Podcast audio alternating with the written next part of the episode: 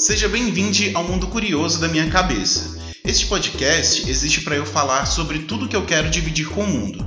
Então, às vezes eu vou falar sozinho, mas várias outras muito bem acompanhado. Porque eu, você sabe, eu não ando só. Você vem? Eu vou. Vai, Vitor!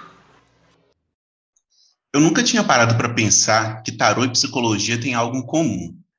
Eu estou falando do preconceito que as pessoas têm sobre esses dois assuntos? É também, mas não é só isso. Além de quebrar esse tabu em vários pedaços, vamos falar também sobre um outro ponto em comum. É a pororoca que se forma no encontro do tarô e da terapia, que é o autoconhecimento. E para dar algum respaldo e credibilidade para esse episódio, eu tenho dois convidados. O primeiro é um cara que é psicólogo, presidente, militante, coordenador, membro, sim, a bio dele no Instagram parece os comentários de um post de sorteio que tem vários arrobas de tudo que ele faz, e ele ainda arruma tempo para ser gato. Seja bem-vindo, Pedro, pode se apresentar de forma decente, que eu não sei se eu fui capaz de fazer isso. Nossa, eu estou me sentindo honrado. Muito obrigado, Vitor. É, eu sou o Pedro, eu sou estudante de psicologia na PUC Minas, estou no meu oitavo período de curso. Faço esse um tanto de trem aí que o Vitor mencionou também. E nas horas vagas, assim, eu tô gostando de brincar com a bruxaria, né? Brincando um pouquinho com o tarô também. Legal. E agora eu vou chamar aqui a próxima convidada, que o babado é o seguinte. Se quiser falar de amor, fale com ela antes de falar com o Marcinho. Inclusive, pode falar e perguntar sobre quase tudo que você quiser, mas as, o que as cartas vão te dizer é problema seu. E ela vem servindo beleza, carisma e nenhum segredo, porque apesar de eu conhecer ela há pouquíssimo tempo, nosso amigo em comum, um fofoqueiro, me contou tudo sobre a vida dela. Pode vir, Gabi Oliveira. Ai, eu amei. Minha vida é um livro aberto, meu Deus. Muito obrigada. Eu sou a Gabi, né? Tenho 26 anos, sou da área de comunicação, formada em publicidade, trabalho como assistente de marketing atualmente, mas gosto muito da espiritualidade envolvida aí em tempo integral, mesmo quando eu trabalho com outras coisas, e sou taróloga há mais ou menos uns dois anos e meio. Gente, é, eu falei lá atrás de preconceitos e assim, eu não vou sentar no meu rabo para falar dos outros, né? Porque eu tinha um pouco de preconceito com o tarô, por exemplo. Inclusive um pouquinho também com, com a questão da terapia, mas depois de um tempo isso foi passando. Inclusive mudou no dia 20 de outubro de 2025, eu, eu marquei a data, foi quando eu tirei as cartas com, com Gabi, e aí eu acabei com grande parte desse preconceito que eu tinha. É, e muito dele vinha porque é, eu achava que seria uma coisa assim, é, sei lá, essas cartas não vão resolver a minha vida e de fato não serve para isso, né? Assim como a terapia é, não serve para resolver a vida, o tarot também não é por aí. Tem muito sobre autoconhecimento, né? Como que vocês veem isso? Assim? Vocês percebem as pessoas com essa dificuldade para separar as coisas? Eu vejo uma dificuldade muitas vezes, mas eu entendo o porquê dessa dificuldade é, vou falar aqui da parte do tarô, né? As pessoas, quando elas me procuram, elas estão sempre muito angustiadas com alguma questão ou com muita dúvida, sem saber o que fazer, querendo uma ajuda. Muitas vezes a, a primeira pergunta que a pessoa faz é como que, que decisão que eu tomo, o que, que é melhor eu fazer, não sei como que eu faço. São sempre questões que deixam as pessoas ansiosas sabe? Quando a gente está angustiado, a gente só quer tirar aquela dor de qualquer forma, né? Então, o que, que eu faço para resolver isso? Uhum. Eu vejo que é uhum. uma dificuldade muitas das pessoas quando, ela, quando elas procuram, mas entendo, sabe? Tenho empatia. Não é o melhor momento para fazer uma consulta, mas conseguir entender o porquê que isso acontece. Pedro, você também sente isso? Em partes, eu concordo muito, assim, quando a Gabi fala que às vezes é por conta de uma angústia, de um desespero, não saber o que fazer. No senso comum, a gente acha que tanto na psicoterapia quanto no tarô, até mesmo em outros campos da fé, né, e das crenças, é, a resposta pode vir do nada, ou pode vir do outro, e não de uma construção que é também muito pessoal, né? Uhum. É, logo no comecinho, você foi fazendo a introdução e você disse, assim, a perspectiva da autodescoberta. E muitas vezes, quando uma pessoa está ansiosa, está aflita, ela acaba se desencontrando consigo mesma. E às vezes ela vai procurar um outro para afirmar isso por ela. E aí, na minha concepção, isso não é a função nem da pessoa que é psicoterapeuta e nem da pessoa que é taróloga, assim, porque a gente não está numa posição de dizer quem o outro é, e sim uma posição em que o outro possa utilizar desse trabalho para se encontrar. quando eu comecei a pensar sobre esse assunto, é, foi logo depois também de começar a terapia e entender esse processo, assim. Eu me vi questionando isso, assim, o, tanto que a gente joga para o outro essa responsabilidade que é nossa, né? E, óbvio, quando eu falo da, do, desse preconceito com a terapia, é porque muita gente, por exemplo, pensa, terapia só para quem é doido, sabe? É, né, a fala é exatamente essa. É, não tem problema de cabeça, esse tipo de coisa no tarô é uma coisa de eu, eu acredito em Deus, eu não acredito nessas coisas, se mistura demais, né? É, o conceito de cada coisa. Eu queria que vocês é, tentassem definir assim tarologia ou a taromancia ou psicoterapia, tentar definir para as pessoas o que é cada uma dessas coisas. Tarologia, ela já é um estudo mais aprofundado do tarô, né?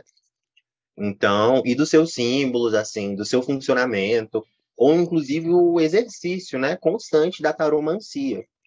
A taromancia em si, ela é basicamente uma das práticas das mancias, né? Que são as adivinhações. O tarô não é utilizado só para mancia em si. Ele pode ser utilizado para diversas questões, práticas, rituais, mas na taromancia em específico, aí a gente já parte para a perspectiva da adivinhação. Bom, a psicoterapia, ela já é estabelecida por um outro critério, né? Eu acho que a metodologia que a gente utiliza para estudar tanto tarô quanto outras ferramentas espirituais, sejam elas quais forem, ela é diferente da metodologia científica que você precisa utilizar para estudar a psicoterapia enquanto um todo.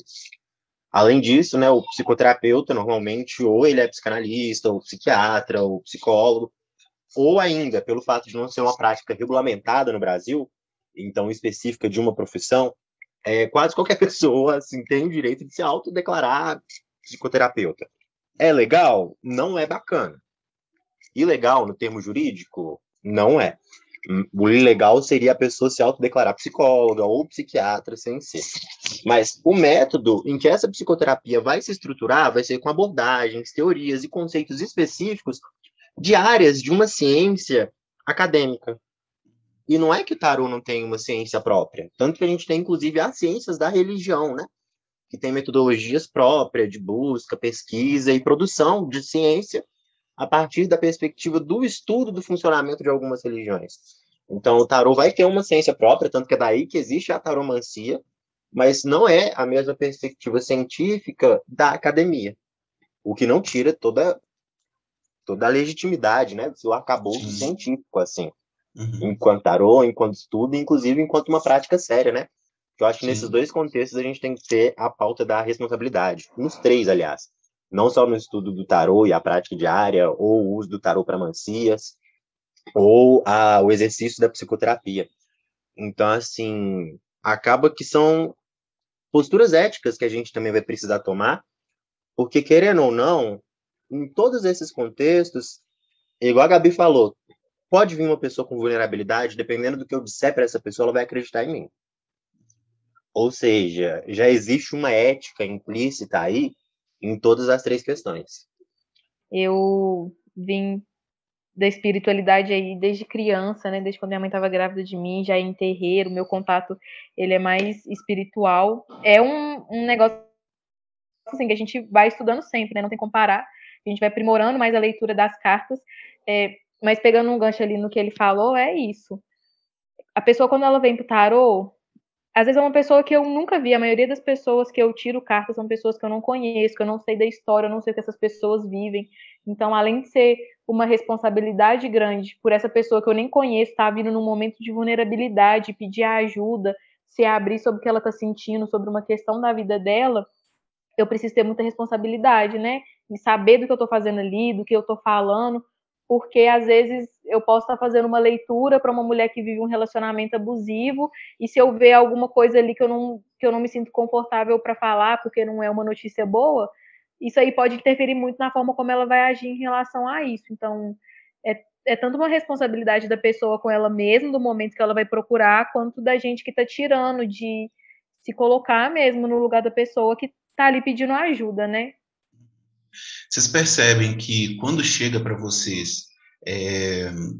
eu, por exemplo, quando eu, quando eu fui tirar as cartas, eu ainda estava num processo ligado à espiritualidade que era uma coisa meio cética, assim, eu não estava, é, eu não frequentava nenhuma igreja, nenhum terreiro, agora que eu estou é, interagindo mais com isso, assim. Eu fui com uma coisa única e exclusivamente sobre as cartas, eu não esperava mais nada além disso, não tinha nenhuma outra expectativa. Vocês acham que essa falta de conhecimento das pessoas sobre o que são é, o que são essas práticas, né, ou do tarô ou, ou da, da psicologia, acaba fazendo que ou elas cheguem com muita expectativa ou simplesmente sem saber como lidar com as informações, assim? Eu vejo é, dois pontos.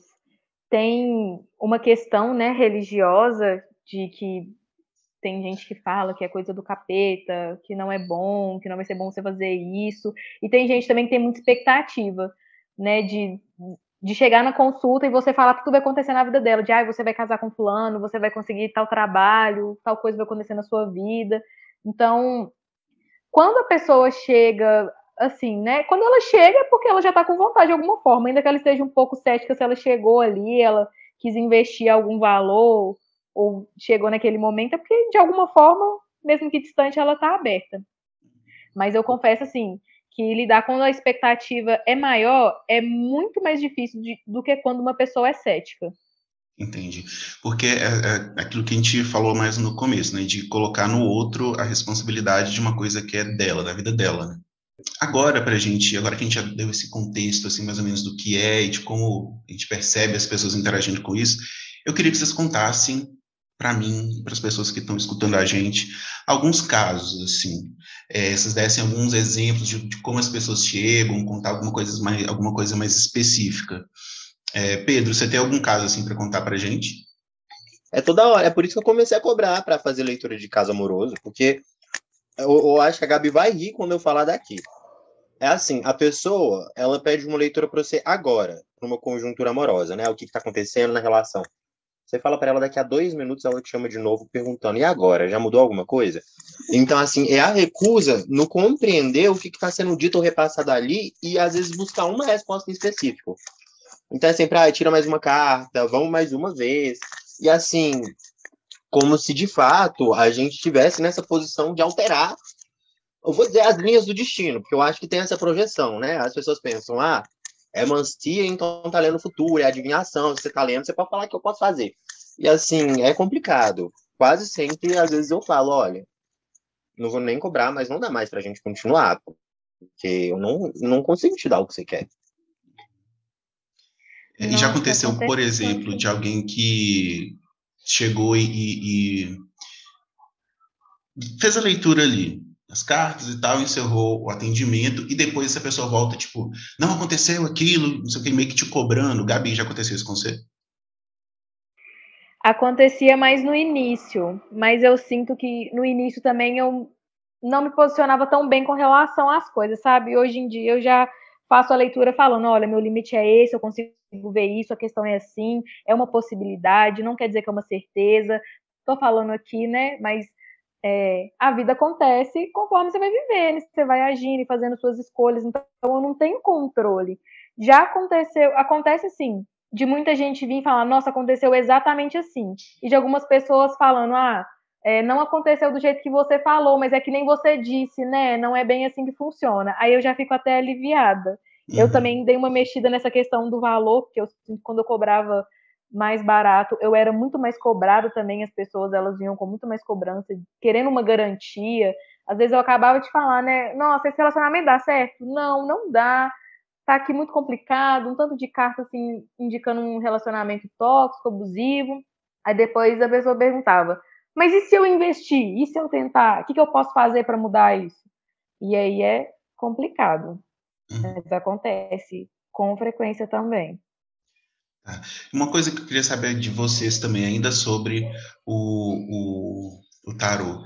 Tem algum assunto que, que eu não sei se é, proib, é, meio que proibido, não sei se é exatamente essa palavra, mas que vocês não podem falar sobre nas cartas, na leitura, a pessoa chega querendo saber, sei lá, eu quero saber se eu vou morrer ano que vem, sei lá, umas coisas assim, ou se eu vou ficar doente, sabe, coisas assim. É, tem alguma, alguma coisa que vocês não conseguem falar ou não podem? Depende muito, assim. Por quê? Existem diversos métodos de você ler o tarô, né? Inclusive, tem vários tipos de baralhos diferentes. E, por exemplo, Gabi, se eu estiver errado, você até me corrige. Mas a própria Gabi falando, né, que ela tem todo esse processo de crescer no terreiro, todas essas questões. Dependendo do seu fundamento na taromancia, tem coisas que você não pode falar, porque você não está lendo as cartas sozinho. Tem uhum. entidades lendo as cartas com você, você está sendo só um instrumento. E tem coisas que você não pode chegar e falar para uma outra pessoa, porque isso diz o desenvolvimento dela, inclusive com as próprias entidades na espiritualidade. Então vai sempre defender, é, defender não, foi mal. Depender de qual é o fundamento, o fundamento da pessoa que está ali fazendo essa leitura.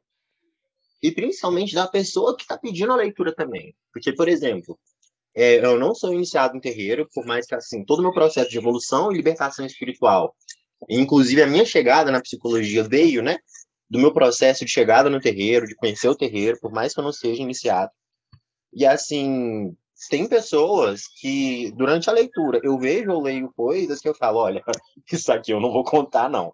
Porque eu já sei que diz de um processo muito pessoal dessa pessoa também. E que eu não posso só chegar falando rasgado. Até aquilo que a gente falou um pouquinho mais cedo. É a ética na leitura. Perguntar, pode perguntar o que quiser. E quem está ali respondendo pode responder o que quiser também, porque são várias metodologias, vários fundamentos diferenciados. Agora, dependendo do contexto, do que essa pessoa que está fazendo a leitura acredita, né? Tem consequências. É, eu gosto de pedir muito quando eu vou começar a tirar a carta, eu peço licença para os guias da pessoa que está se consultando, peço para ver só aquilo que eu posso falar, mas quando vem alguma coisa e eu sinto de não falar, eu vejo que vem mais como uma orientação até para saber como lidar com essa pessoa, de olha, está acontecendo isso aqui, então toma cuidado como você vai falar, porque às vezes a pessoa pode não receber muito bem. É, sempre falo também que né, existem várias pessoas né, que tiram de forma diferente, usam métodos diferentes, mas eu pessoalmente não vejo questões de saúde. É, se fulano fez trabalho para mim ou não, não é uma coisa também que me cabe ver. Sobre pessoas que já morreram, tem uns tópicos que eles são mais delicados. Eu gosto de ser sempre muito sincera, até quando é uma questão que tudo bem olhar, eu falo, olha, tenho dificuldade com isso. Às vezes as pessoas pedem ajuda para interpretar algum som. Eu falo, nossa, difícil, eu tenho dificuldade em interpretar os meus, então ajudar alguém também complica. Mas não porque é proibido falar sobre, mas cada, cada pessoa que tira vai ter né, a sua limitação também. Sim. E todo essa, essa, esse contexto do tarô, ele está ligado diretamente a Umbanda ou Candomblé, ou existem é, formas de, de trabalhar isso sem necessariamente estar ligado à religião? Eu não acredito que precisa estar ligado à religião. É, eu vejo essa ligação muito forte com a Umbanda por causa da, da religião mesmo, né? Dessa questão da, da conversa com os guias. Os guias, eles já estão ali no astral e eles já veem coisas que a gente não consegue ver tanto. Mas os baralhos, cada tem, tem, a gente tem os arcanos maiores, né? E tem os arcanos menores, que são os naipes que a gente já conhece. Ah, é, espadas, copas, ouros, é, e paus.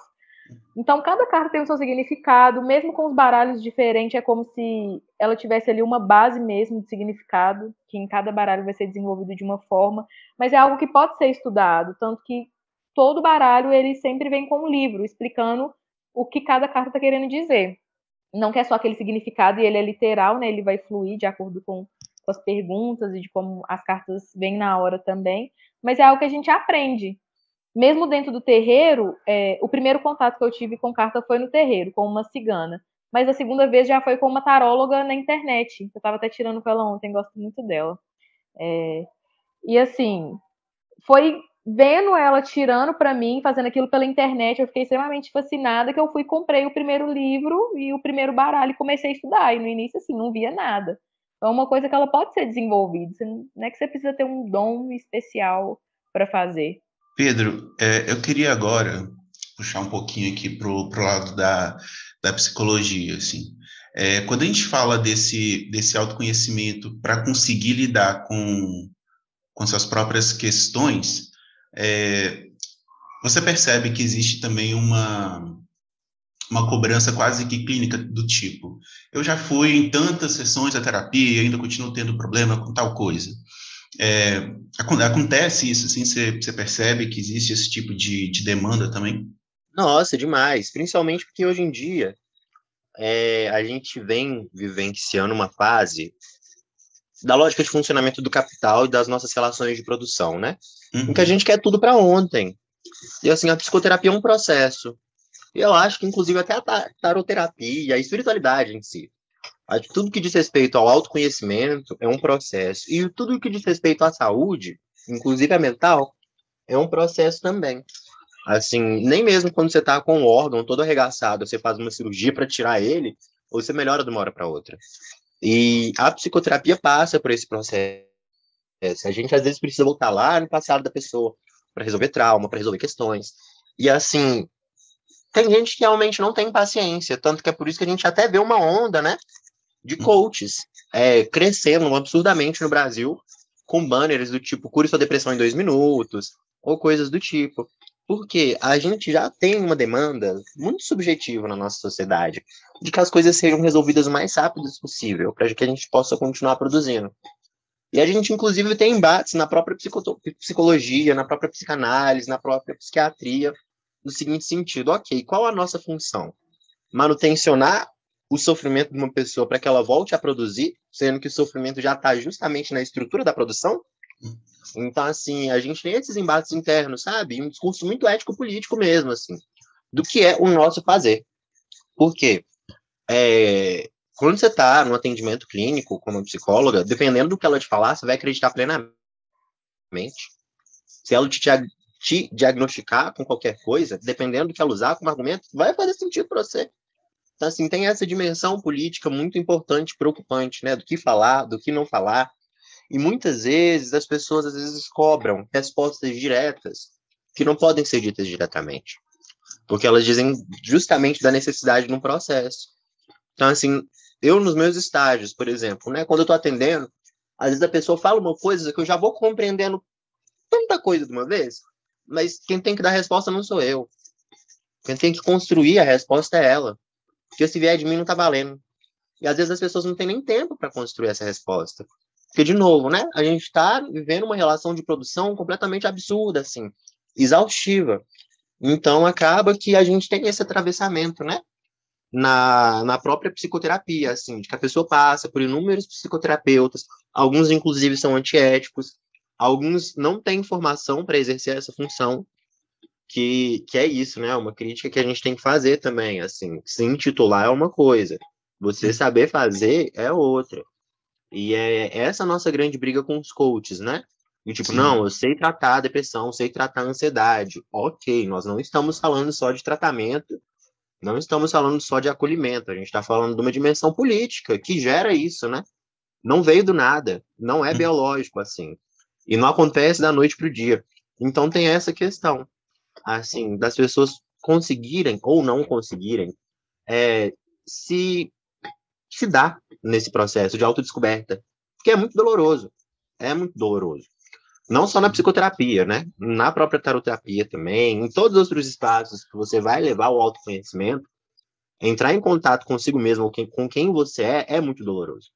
E às vezes você quer que o profissional que está ali te dê uma resposta que está no campo do seu desejo, e não no campo da realidade em si.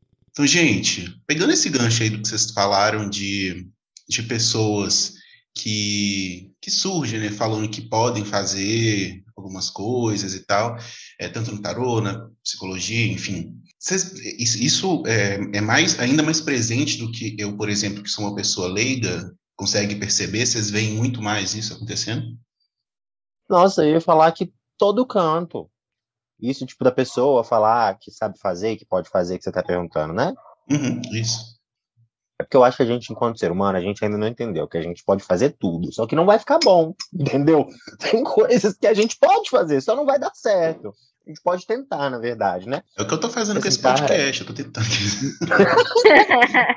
tá ótimo. Tenho certeza que tá ótimo. E ó, é isso, assim, tem, tem gente que inventa gambiarra de um jeito muito assustador. E assim, não sei se a Gabi também participa, mas pelo fato de não existirem muitas pessoas, tarólogas, ou que discutem sobre a espiritualidade, eu participo de vários grupos, né? Inclusive vários do Facebook. E assim, tem coisas que as pessoas relatam ou publicam que eu fico muito chocado, assim, e às vezes com muita convicção. É, às vezes surgem dúvidas também em que as pessoas perguntam na humildade, querendo aprender, e que as respostas também são absurdas, assim, a resposta absurda é dita com convicção também. Então, assim, às vezes a pessoa realmente acha que tá, tipo, abalando 120 mil por cento, só que, na verdade, tá, tá uma coisa muito assustadora. Que é bem complicado, né? Você. É isso, você não, às vezes não entende o contexto que aquela pessoa está tá inserida, né? As violências que ela sofre, você não, você não tem, tem muita noção disso, aí você vem de uma resolução muito fácil das coisas, que é só você acreditar, ou só usar aquele método ali que funcionou para aquela pessoa, que também vai funcionar para você. Isso é, isso é, não é legal, não, né? É feio. Eu também já vi, assim, muitas tretas no Mundinho Tarô BR. Eu acompanho muitas tarólogas no Twitter, no Instagram, é, escuto uns podcasts e já vi falando, né, de, de gente que tava, que tava vacilando. A gente uhum. tem que tomar muito cuidado. Às vezes você entra num perfil, é, eu lembro até que você, você falou que ia perguntar sobre isso.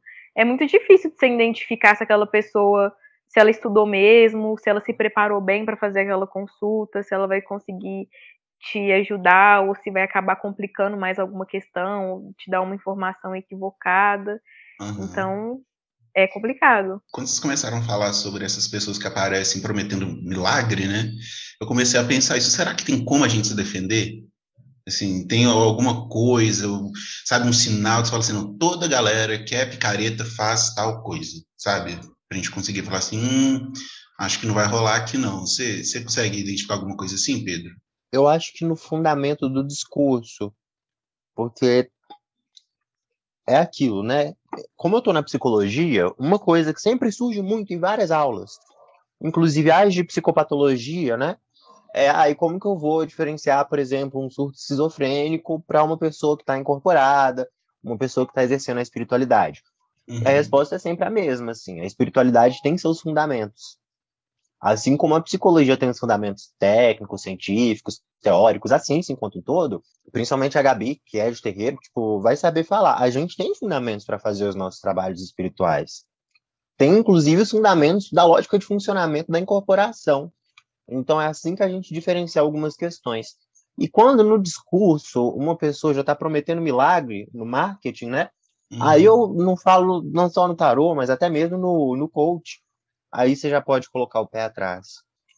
Porque a, o trabalho espiritual, magístico, da bruxaria, religioso, ele vai exigir esforço. Essa perspectiva da espiritualidade é, individual, uma prosperidade individualizada e individualizante, né? Quando ela te promete um, um discurso de que você vai conseguir as coisas simplesmente por pedir, ou por mentalizar, aí você já pode ter certeza, você está sendo enganado. Porque, assim, todo trabalho espiritual demanda algo, nem que seja energia. Energia, esforço, dedicação. E quando uma pessoa vem te prometendo algo sem esforço algum, ou ainda, né, te cobrando só dinheiro, aí você já pode ficar com o pé atrás. Então, assim, é isso. Agora, tem pessoas que realmente também tem um discurso que no que a pessoa fala parece que está sendo um milagre que ela faz, mas realmente ela consegue. Entendi. Então, assim, mas aí o que, que acontece? Essa pessoa é recomendada. Essa pessoa, ela vira, inclusive agora que a gente está estourando nas redes sociais, ela vira famosinha nas redes sociais. Ou então ela passa a ser recomendada no centro, ela já tem os cartazes delas nos muros, mas ao mesmo tempo, as pessoas já foram, já consultaram, têm certeza. Que é isso, né? Eu acho que do mesmo jeito que as pessoas recomendam médico, as pessoas recomendam tarólogo. É, eu acho que a gente só não conversa muito sobre isso, mas recomenda. Porque assim, pensa que você pode não saber, mas pelo menos uma pessoa de todo o seu ciclo de amizade já consultou com uma pessoa que é tarólogo. Sim. Isso as pessoas não costumam falar muito, né? Principalmente por conta, por conta dos tabus, assim. Sim. Mas tem as indicações também. Quando as pessoas gostam, quando elas atestam, veem que é certeza, elas passam a indicar. Então é também pesquisar sobre com quem você vai se consultar quando o discurso está muito sensacionalista, sabe? Sim. Mas é assim, também tomar cuidado, porque sou de uma teoria religiosa, espiritual, de que milagre existe, mas que ao mesmo tempo eu acho que tudo tem seus limites, sabe? Sim. em diversas questões, em diversos aspectos. E quando um ser humano, então já não é mais uma entidade ou algo do tipo, promete algo que dá para ver que ele não tem estrutura para sustentar, que, por exemplo, tem coisas que pessoas prometem em cartazes anunciando seus trabalhos, que isso aí é coisa de um terreiro inteiro fazer. Tipo, traga seu amor de volta, isso, isso é... Não, isso do amor de volta, por exemplo, tem pessoas que conseguem realmente fazer sozinhas. Uhum. Agora, tem determinados tipos de limpeza, ou até mesmo de amarração, você vai precisar do trabalho de várias outras pessoas, tudo vai depender do contexto, do que você está querendo, da sua causa, do seu desejo, o que você está disposto a conceder em troca, né? Inclusive, quando a gente fala conceder em troca, a gente já tem um tabu que a gente pensa, ai meu Deus, vou ter que dar minha alma. Não. É. Mas assim. Vou tem que fazer gravar um CD com as mensagens gravadas ao contrário, não é bem por aí. Tipo a Xuxa. então, assim, é isso. Será que eu vou ter que fazer a Xuxa aqui na frente? E as pessoas têm esses receios, assim, depois a gente descobre que não, e que inclusive até a oração já é esse momento de troca, porque você está ali entregando sua energia, sua determinação, seu desejo, em algum diálogo com algo ou alguém que você acredita.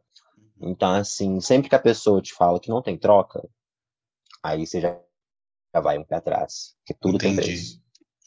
E, e, sobre isso também de, é, eu não sei se é esse o termo certo, mas quando você quer alguma coisa e tem esse, essa coisa de fazer um trabalho, é, isso está exatamente ligado ao tarot, não, né? São coisas diferentes, né?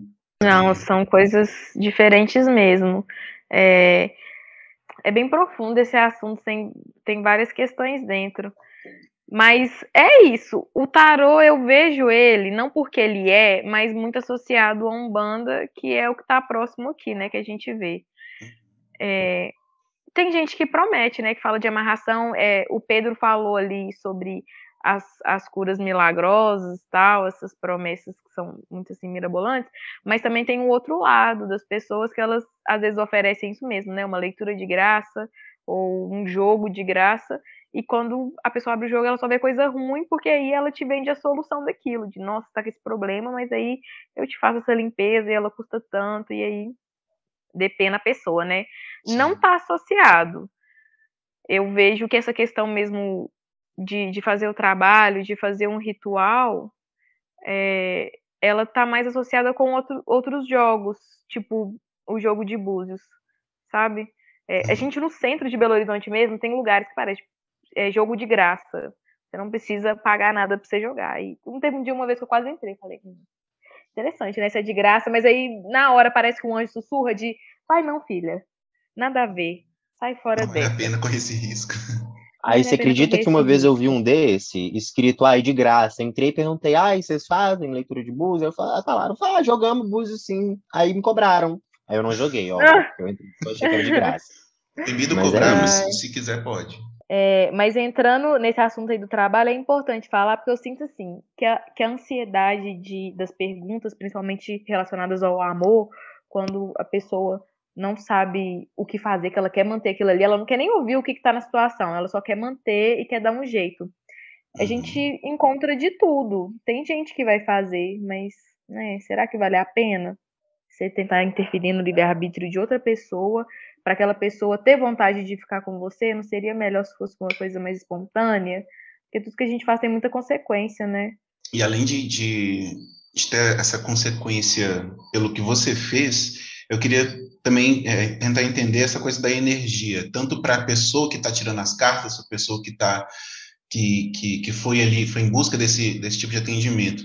É, o fato de, da pessoa, não sei, tal, alguma coisa ligada à energia dela, alguma coisa que está meio bagunçado, que não está muito no lugar, isso interfere na, na leitura? Por exemplo, se eu chego lá para tirar cartas e estou com alguma coisa ali que não está muito legal, isso interfere? Interfere, assim, cabulosamente, intensamente.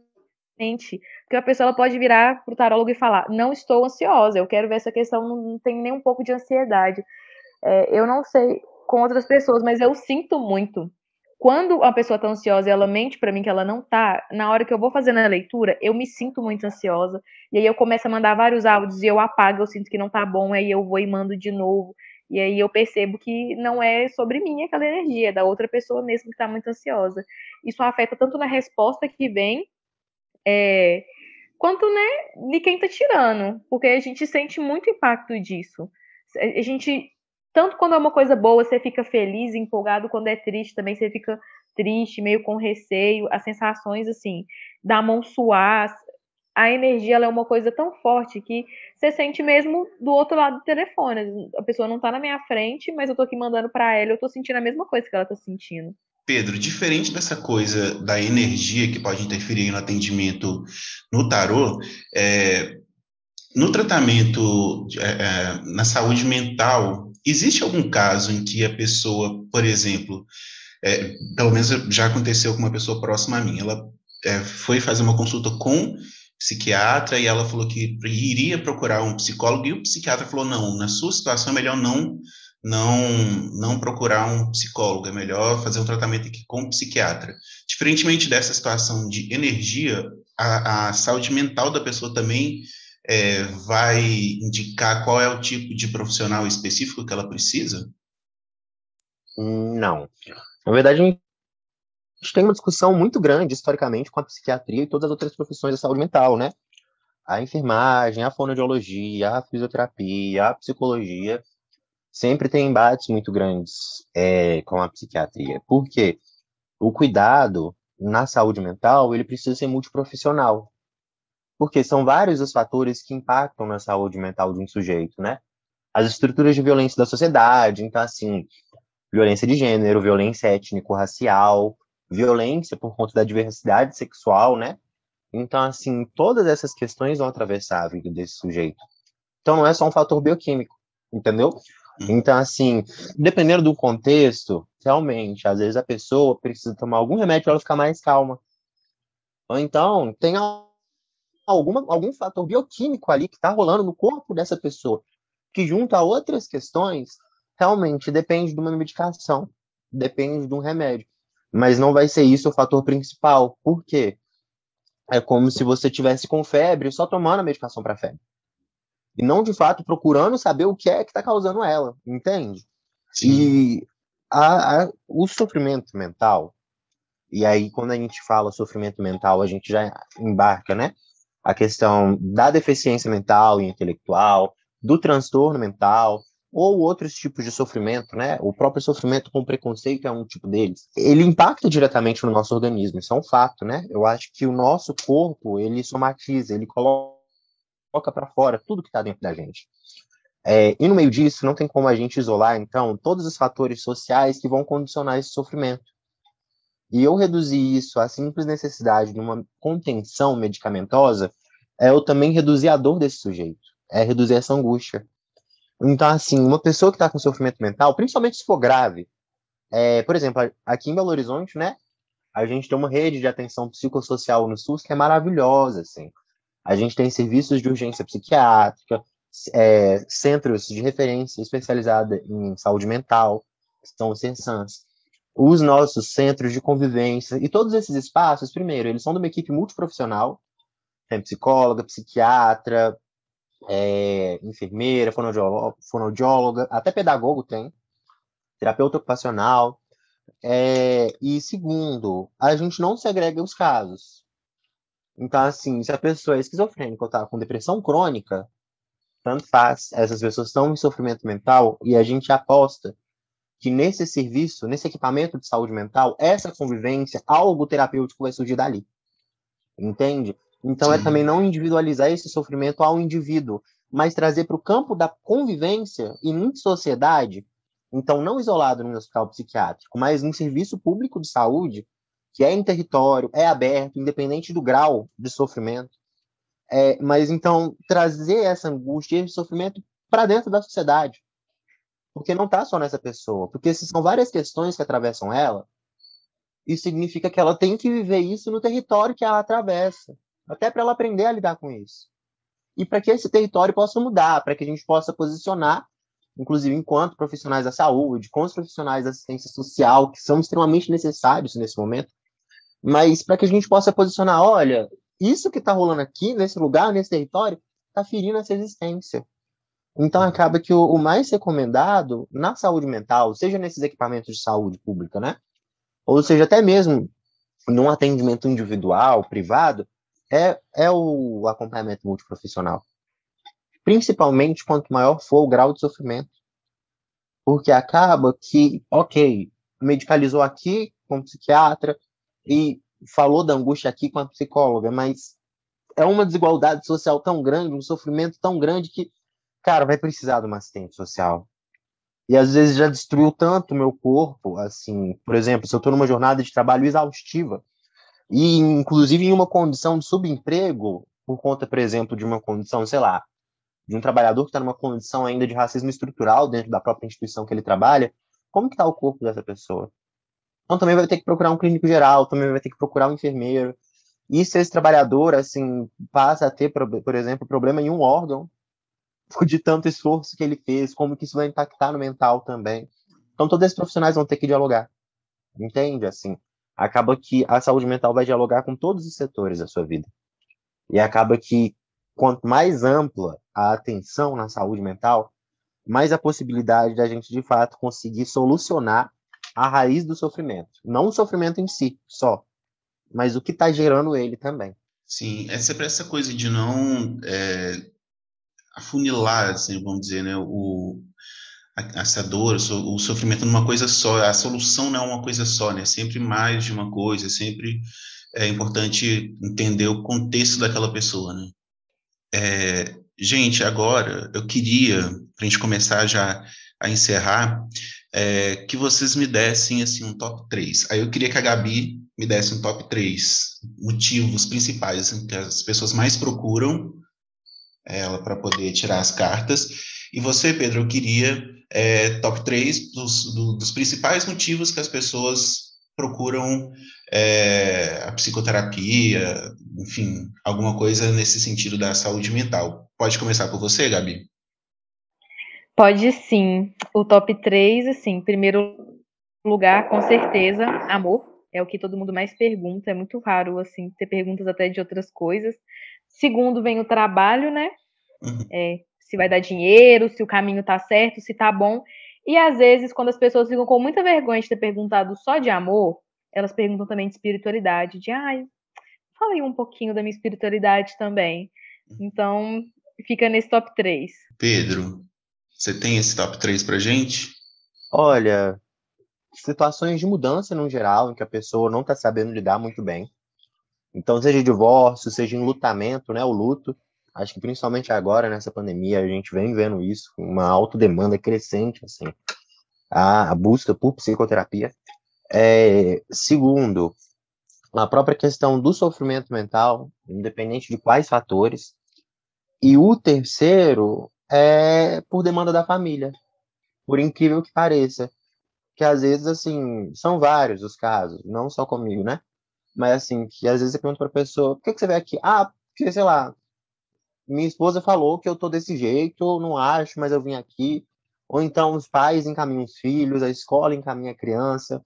Então, assim, quando rola um encaminhamento, sabe? E às vezes é difícil até de encontrar qual é a demanda própria da pessoa. Aí o nosso trabalho é, inclusive, quando isso acontece, encontrar qual é a demanda da pessoa, não do outro que encaminhou ela.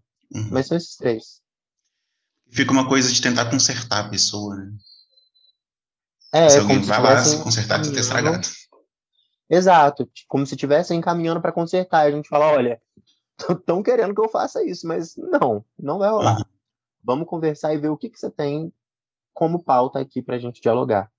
Aqui eu vou, vou abrir com vocês um quadro que se chama Perguntas da Audiência. É bem criativo o nome, né? E aí eu vou ler perguntas que eu peguei no Twitter que não existe do podcast, com uma audiência que ainda, ainda não existe, até mesmo porque está sendo gravado antes mesmo do podcast ser lançado. É, mas a gente finge que é a pergunta da audiência, porque é só para colocar um pouco de, de baixaria aqui que o povo gosta. Com é... emoção. Ó, oh, é o seguinte, o arroba Juninho Camisa 10, o gostoso, 587996, perguntou. Tenho 40 anos, grito com a minha esposa e com a mãe dela. Vou me divorciar e não quero pagar a pensão do meu filho porque aquela piranha não vai ver a cor do meu dinheiro. Ontem eu tive minha primeira sessão com a terapia. Perguntei para minha psicóloga qual seria a abordagem e ela me disse que seria abordagem policial. Fui preso, não gostei muito. Devo procurar outra profissional? Pedro, responde para gente. Olha, eu recomendo procurar uma outra profissional eu acho que de preferência uma que já assim ligue para a polícia civil quando você ainda estiver no consultório, porque aí eu acho que evita de você ter que chegar em casa ou em algum outro lugar, porque aí você já é preso direto do consultório e evita todo o transtorno. Que eu acho que o que mais deve ter incomodado é justamente assim esse passeio, né? De voltar para casa, ou ir para algum outro lugar, e aí depois você acaba tendo que ir num bate-volta de viatura, carro pessoal. Então, assim, eu acho que se você falasse como psicóloga e ela já ligasse para a Polícia Civil ou para a Polícia Militar de dentro do consultório, você já fosse por dentro da viatura, te pouparia gasolina, porque ela está a sete reais, eu acho que você devia pedir indenização. E te pouparia também, assim, saúde mental, né? Porque deve ser muito chato você, assim, cometer um crime e não saber que horas você vai ser preso. Então, talvez se você fosse preso imediatamente, te pouparia da ansiedade. Sim, que a pessoa já coloca ali na agenda, eu acho certo. Então, Juninho, tem muitos Juninhos por aí, eu vejo que tem muitos Juninhos por aí. Fica aí essa dica. Agora, a segunda pergunta é para Gabi. É o seguinte, o arroba Tom Cromática Gamer Geek 3369521 perguntou: Fui tirar cartas para mim mesmo, usei o baralho do Yu-Gi-Oh! Tirei o monstro que renasce e o meu ex apareceu buzinando na porta da minha casa dizendo que tinha mudado. A culpa é do baralho ou desse dragão branco de olhos azuis que deveria ter continuado no cemitério? Gabi, responde para ele. Olha, a culpa é do dragão, viu, tadinho do baralho. Não tem nada a ver com isso. Ele só te passou o recado. Então é isso, Tom. Não joga a culpa no baralho. Como eu, como eu, como eu comentei lá no começo do programa, o que as cartas dizem, o problema é seu. É, e se o dragão voltar, manda ele de volta para o cemitério, não vale a pena.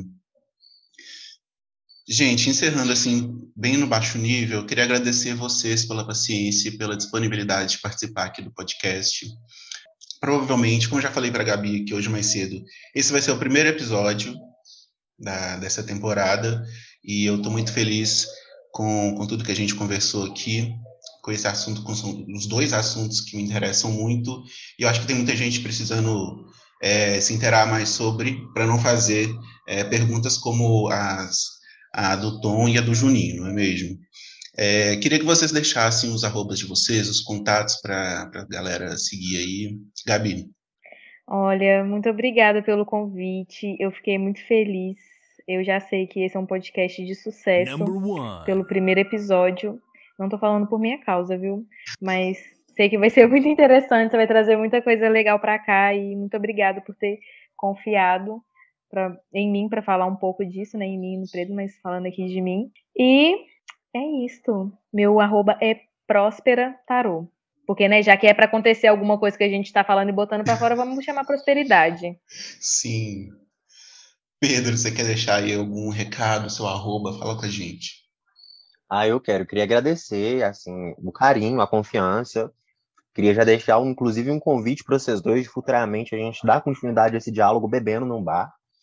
Mas amei conhecer, assim, vocês. Eu já acho que também vai ser de sucesso, mas aí, Gabi, é realmente porque a gente está aqui estreando. Mentira. Vitor, eu adorei a ideia. Tipo, eu acho que foi uma associação muito boa que você fez. É, eu acho que são poucas as pessoas que, assim, quando fazem associação dos temas, tentam dialogar sobre as convergências e divergências entre eles. Acho que foi uma alternativa muito da hora. Estou muito feliz de estar aqui com vocês. É, meu usuário do Instagram é arroba Pedro Peixeira. Pode seguir, que eu tenho uma assessora que chama Britney Spears, ela pode me ajudar a seguir vocês de volta. Tá bom? Muito obrigado. ah, eu amo.